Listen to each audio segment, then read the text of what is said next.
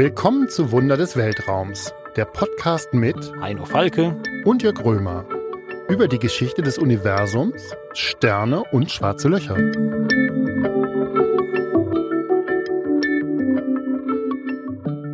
Herzlich willkommen, liebe Hörerinnen und Hörer, zu unserem Podcast Wunder des Weltraums.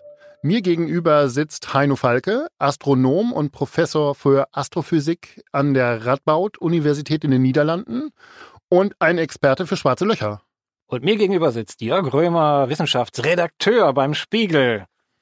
Wir haben ja schon oft über schwarze Löcher hier geredet und über das berühmte erste Bild eines schwarzen Lochs, an dem du beteiligt warst, zusammen mit einem großen Forscherkollektiv. Und wir werden heute über dieses Bild endlich mal sprechen. Das haben wir den Hörern schon lange versprochen. Ich finde gut, da müssen wir mal drüber sprechen miteinander. da, da müssen wir nochmal drüber sprechen, ganz genau.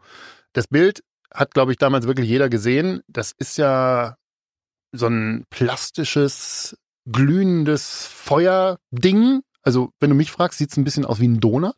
Ja, es stimmt. Also an dem Tag, als wir das publiziert haben, hat Dunkin Donut auch einen Werbetweet rausgeschickt mit ihrem Donuts und äh, das mit unserem Bild verglichen, ja. Wie ist dieses Bild eigentlich zustande gekommen? Du warst derjenige, der damals die Idee hatte, so ein Bild überhaupt aufzunehmen von einem schwarzen Loch, das Millionen von Lichtjahren entfernt ist. Wie funktioniert das? Wie muss ich mir das vorstellen? Was braucht man, um ein Bild von einem schwarzen Loch zu machen? Nein, du musst dir erstmal dir klar machen, wie, wie geht es überhaupt? Wie, wie, was kann man sehen? Und es war vor 20 Jahren, ich habe da an meinem Doktorarbeit ge, gewurstelt. Und da war so ein kleines Detail, das mir aufgefallen war. Und das war, dass wir so, wir haben so ein Modell gemacht, wie so schwarze Löcher strahlen können. Das Interessante bei schwarzen Löchern ist nämlich übrigens, dass sie nicht nur Sachen verschlucken, die spucken auch was aus.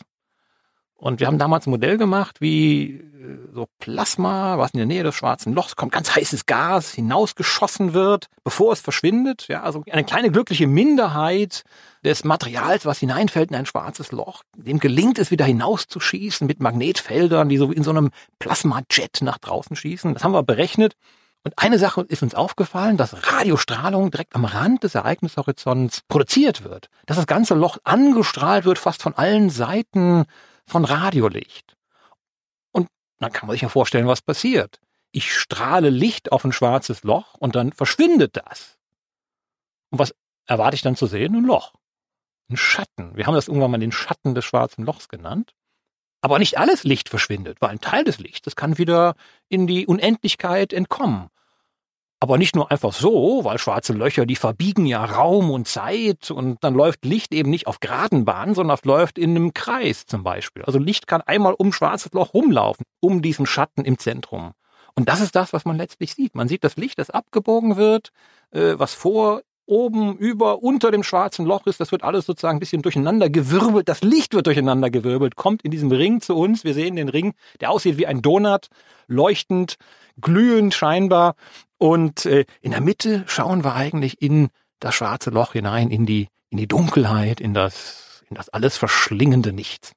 Also vielleicht kapitulieren wir noch mal ganz kurz für die Hörerinnen und Hörer, die unsere letzte Folge nicht mitbekommen haben, wo es äh, um schwarze Löcher an sich ging. Also schwarze Löcher sind eigentlich gestorbene Sterne, in der sich die gesamte Masse auf einen winzigen Punkt konzentriert, kann man sagen.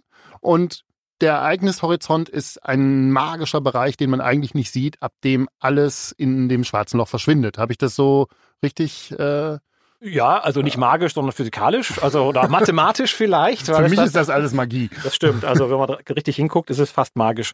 Und ab dem Ereignishorizont äh, verschwindet alles Licht und auch Information. Das heißt, wir wissen nicht mehr, was da passiert. Und es wird eben einfach dunkel. Das ist so der mhm. Moment, wo wo alles, äh, alles verschwindet. Dunkel ist ein gutes Stichwort, denn ihr habt ja das Dunkle sichtbar gemacht. Und vielleicht fangen wir da nochmal ganz von vorne an. Du hast erzählt, es gibt einen Schatten, wie habt ihr diesen Schatten sichtbar gemacht? Wie ist das Foto dann letztendlich entstanden? Ja, das ist ja auch äh, ganz witzig, weil äh, es ist ja kein Foto eigentlich. Es ist kein, kein Foto mit einer Kamera oder dass, man, dass wir unser iPhone jetzt hochgehalten hätten und hätten dann die Aufnahme gemacht. Sondern wenn man so ein schwarzes Loch sehen möchte, dann muss man erstmal gucken, wo sind die allergrößten schwarzen Löcher in unserer Nähe.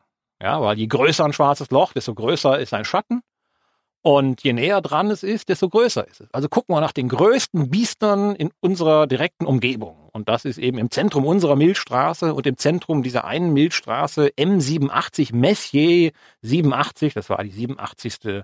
Fleck, den der Herr Messier im 19. Jahrhundert mal in Paris äh, von seinem Balkon aus gesehen hat. Und äh, stellt sich heraus, das ist eine gigantische Galaxie in 55 Millionen Lichtjahren Entfernung, tausende von Milliarden Sterne. Und das hat eines der größten schwarzen Löcher in unserer gesamten kosmischen Umgebung. Und da haben wir dann hingeguckt, und zwar mit Radioteleskopen. Nicht mit dem iPhone. Nicht mit dem iPhone, das wäre ein bisschen klein, weil je größer ein Teleskop, desto schärfer kann es auch sehen, desto kleinere Dinge kann es sehen, desto größer ist der Zoom-Faktor eigentlich. Und ähm, wenn man guckt, wie groß dieses schwarze Loch da eigentlich ist, dann ist das ungefähr, ich vergleiche das immer mit einem Senfkorn in New York, das wir von Köln aus sehen können. Und äh, wenn man das beobachten wollte mit einem Radioteleskop, dann braucht man ein Radioteleskop, das so, das so groß ist wie die ganze Welt.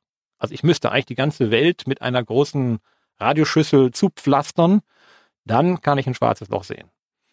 Das ist ja in der Praxis schwierig. Wäre auch irgendwie unangenehm. Also ich meine, trotz Klimawandel, also ein bisschen Sonne wollen wir ja schon noch sehen. Und ich glaube auch nicht, dass das die meisten Leute gut finden würde. Aber ihr müsst es ja irgendwie anders hinbekommen haben, weil wenn hier so ein riesen Radioteleskop stehen würde, dann hätte ich das schon mitbekommen. Tatsächlich lebst du in einem so großen Radioteleskop. Das ist dir vielleicht noch nicht aufgefallen und auch schon seit, seit vielen Jahrzehnten, weil wir eine Technik entwickelt haben in der, in der Community, die gibt's schon seit den 70er Jahren, wo man Radioteleskope auf der ganzen Welt zusammenschaltet und daraus ein synthetisches, virtuelles Riesenteleskop kreiert. Ne, wenn ich also einmal links auf der Erde bin, einmal auf der rechts auf der Erde bin, dann gucke ich immer unter einem leicht unterschiedlichen Winkel. Und daraus kann ich die Struktur der Radioquelle dann ableiten. Also Moment, wie soll das denn eigentlich praktisch funktionieren? Ja, also tatsächlich haben wir keine Kabel gelegt zwischen den verschiedenen Radioteleskopen. Was wir machen ist, dass wir das Licht das Radiolicht, weil Radiostrahlung ist auch Licht, das Radiolicht speichern auf Festplatten tatsächlich. Wir können Licht auf Festplatten speichern. Und dann haben wir perfekte Uhren, Atomuhren, die genau jedes Teleskop synchronisieren oder eine Zeitmarke setzen. Und dann schicken wir hinterher die Festplatten einfach zusammen und dann werden die Wellen im Computer zusammengefasst. Und da machen wir letztlich nichts anderes, als was ein normales Spiegelteleskop machen würde. Ja, also wenn wir eine große Schüssel haben, die man so sieht, so eine Radioschüssel, wie jeder so seine Satellitenempfänger auf dem Dach hat, die Satellitenschüssel, was die macht, die Radiowellen kommen an, die, die, die werden dann reflektiert und werden im Fokus gebündelt. Und was wir machen ist, dass wir schon sozusagen anstelle der Schüssel haben wir schon unsere Empfänger hingesetzt und das Bündeln machen wir dann erst im Computer. Ihr habt ja ein großes Kollektiv gegründet, um dieses Bild zu ermöglichen. Und ihr habt ja richtige Expeditionen, kann man sagen, zu den Teleskopen unternommen, um eben zeitgleich zu messen. Ja, man braucht ja die ganze Welt. Also wir brauchen Teleskope auf der ganzen Welt. Also jede, jeder Teil der Welt kann seine Perspektive hinzufügen bei so einem Bild und das ist entscheidend wichtig. Das Problem ist, diese Radiowellen, die wir messen, das sind sehr kurzwellige Wellen, das sind so Millimeterwellen. Das kennt der eine oder andere von den berühmten Nacktscannern am, äh, am Flughafen. Die hießen mal früher so, weil die durch die Kleider durchgucken ne? und äh, sehen können, ob du da irgendwelche Pistolen mit dabei hast und so. Und diese Wellen, die messen wir aus dem Kosmos. Die werden aber auch durch Wolken absorbiert. Mhm. Also wir wollen eigentlich auf Berge in trockene Gegenden, um diese Radioteleskope zu bauen. Die stehen dann irgendwo verteilt auf der Welt, in Mexiko, in Chile, auf einem hohen Berg, in Hawaii, in Spanien, am Südpol sogar, weil da ist es hoch, das weiß ja kaum einer, der Südpol ist relativ hoch und extrem trocken. Und äh, dann muss man eigentlich in die abgelegensten Ecken der Welt reisen mit seinem Team, um dann jeder gleichzeitig, das ist auch wichtig, die Teleskope müssen alle exakt gleichzeitig messen, dieselbe Quelle angucken.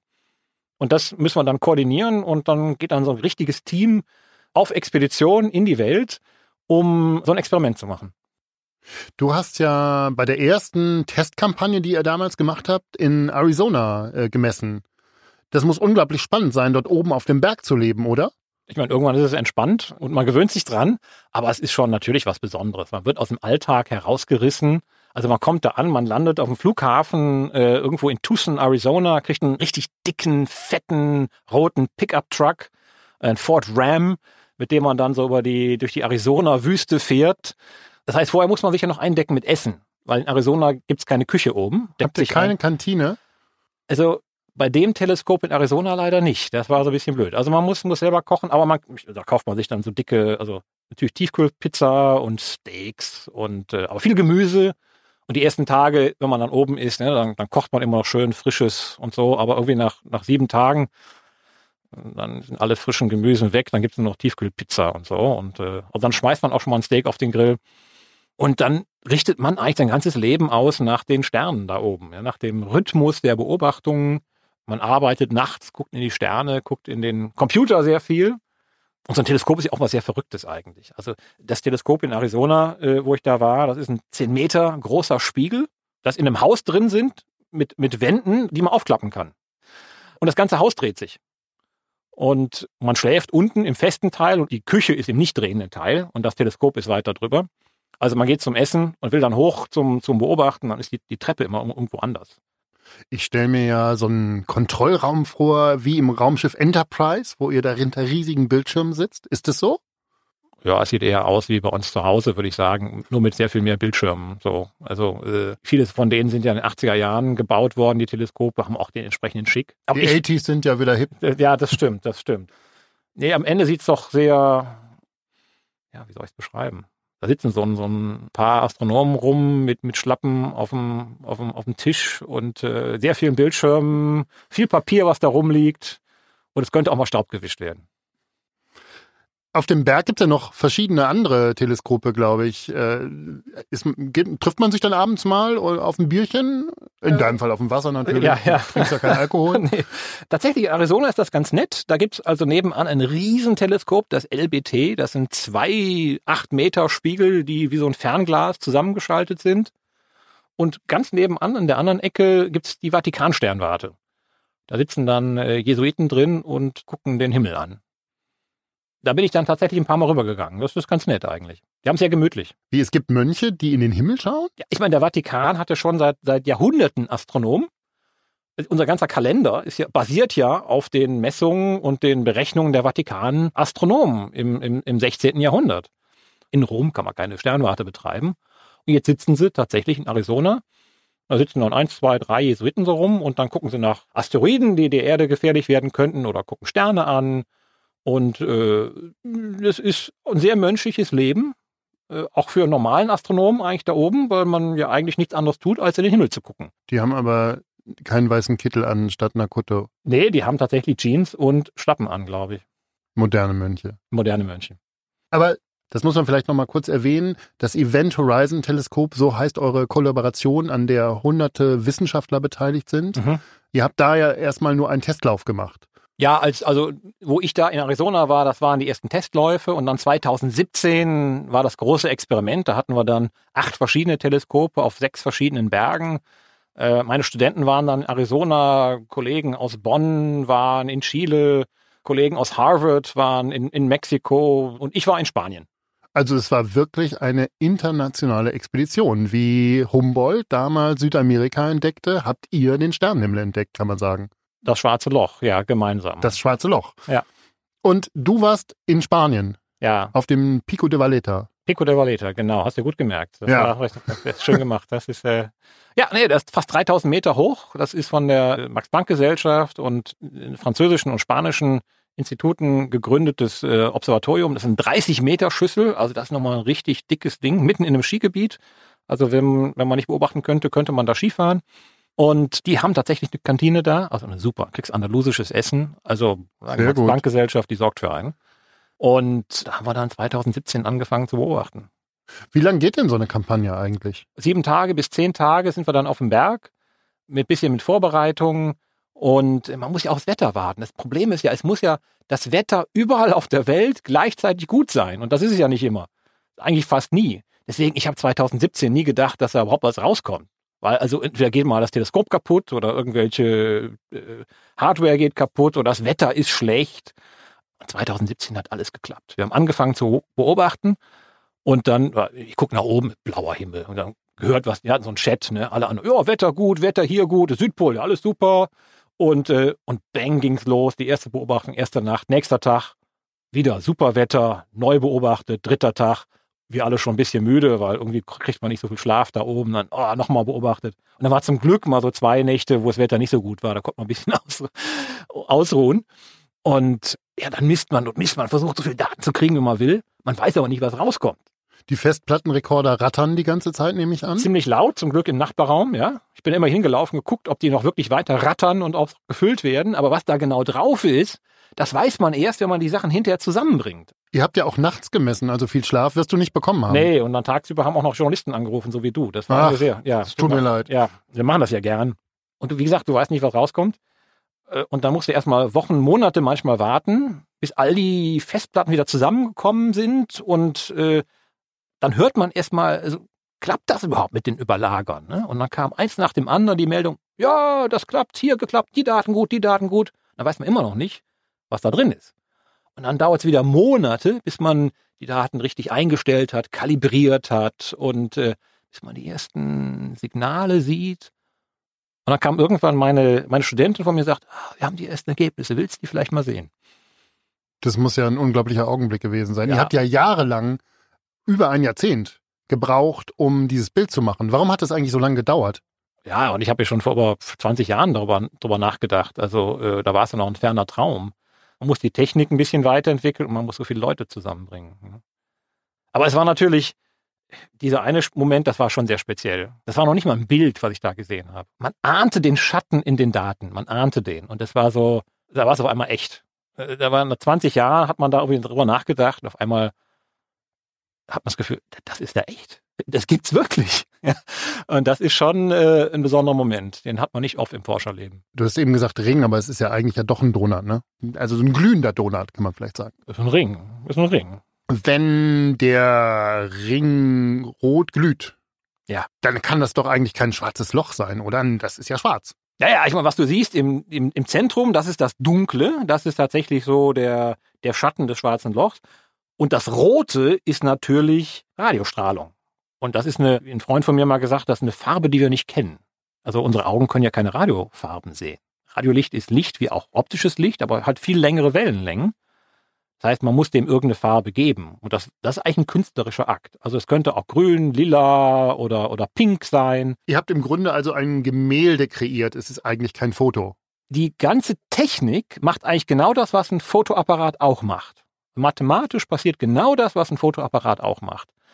Ein verkratzter Fotoapparat, muss man sagen, wo, ne, weil wir haben nicht überall Teleskope. Die Farbe ist tatsächlich ein künstlerischer Akt. Ne, dass es rot ist. Wie gesagt, hätte auch grün sein können. Und ich habe damals, Idee. Nee, fand ich nicht. Also wir haben damals, als wir die Vorhersagen, wir haben vor 20 Jahren ein Paper geschrieben, wo wir das vorhergesagt haben. Und dann konnte man so Farbaufnahmen schon publizieren. Die meisten Kollegen haben so, so, so Regenbogenfarben be- benutzt, um das darzustellen. So ein schwarzes Loch oder Radiodaten. Und ich sag mal, das ist doch also für ein schwarzes Loch ein Regenbogen, ist doch jetzt irgendwie kein Happy Place oder irgendwas. Deswegen äh, habe ich da eine andere Farbskala gewählt, so ein, so ein glühendes Eisen eigentlich, das einfach nur ausdrucken soll, dass das extrem heißes Material ist. Also ich hoffe, dass das so ein bisschen durchkommt, dass das was Heißes, Bedrohliches ist, denn was wir da sehen, was da strahlt, ist 100 Milliarden Grad heiß. Ja, ist faszinierend, wie äh, so ein Bild entsteht von einem physikalischen Objekt im Himmel, was sich keiner so wirklich vorstellen kann. Aber was bedeutet das Bild eigentlich letztlich? Das wirklich erstaunlich an einem schwarzen Loch ist der Ereignishorizont. Der Punkt, wo alles verschwindet, wo auch Licht verschwindet. Und in gewisser Weise sehen wir das jetzt zum ersten Mal eigentlich. Denn das Dunkle kommt daher, dass Licht abgelenkt wird und im Ereignishorizont verschwindet. Was wir da sehen, ist eigentlich die letzte, die ultimative Grenze von Raum und Zeit. Soweit wie wir mit unseren physikalischen Modellen und Möglichkeiten kommen können. Weiter als zu diesem schwarzen Fleck kommen wir eigentlich nicht in Hinsicht auf, auf Raum und Zeit, weil alles, was dahinter sich befindet, ist zwar da, aber können wir nicht messen. Und jetzt die faszinierende Frage, können wir doch diese Grenze überschreiten? Können wir doch weiterkommen? Was passiert da am Rand von schwarzen Löchern? Das Besondere ist, ich glaube, wir haben seit fast 100 Jahren über schwarze Löcher nachgedacht, haben sie gesucht, jetzt haben wir sie gefunden. Und jetzt vermessen wir sie. Also schwarze Löcher ist jetzt von, von so einer mystischen Gestalt zu was wirklich physikalisch Messbarem sind sie geworden. Und das finde ich schon ja, einen ganz besonderen Zeitübergang eigentlich. Ja, Zeit ist ein gutes Stichwort. Ah, Die ist nämlich leider um. wir bräuchten ein schwarzes Loch. Deshalb müssen wir das Thema auf die nächste Folge vertagen. Du bist so gut mit Cliffhangern. Unglaublich. Das war Wunder des Weltraums, der Podcast mit Heino Falke. und Jörg Römer. Wer nicht genug bekommen kann von den Geheimnissen des Universums, dem empfehlen wir Licht im Dunkeln. Unser gemeinsames Buch über schwarze Löcher, das Universum und uns Menschen. Als Buch und Hörbuch überall im Handel.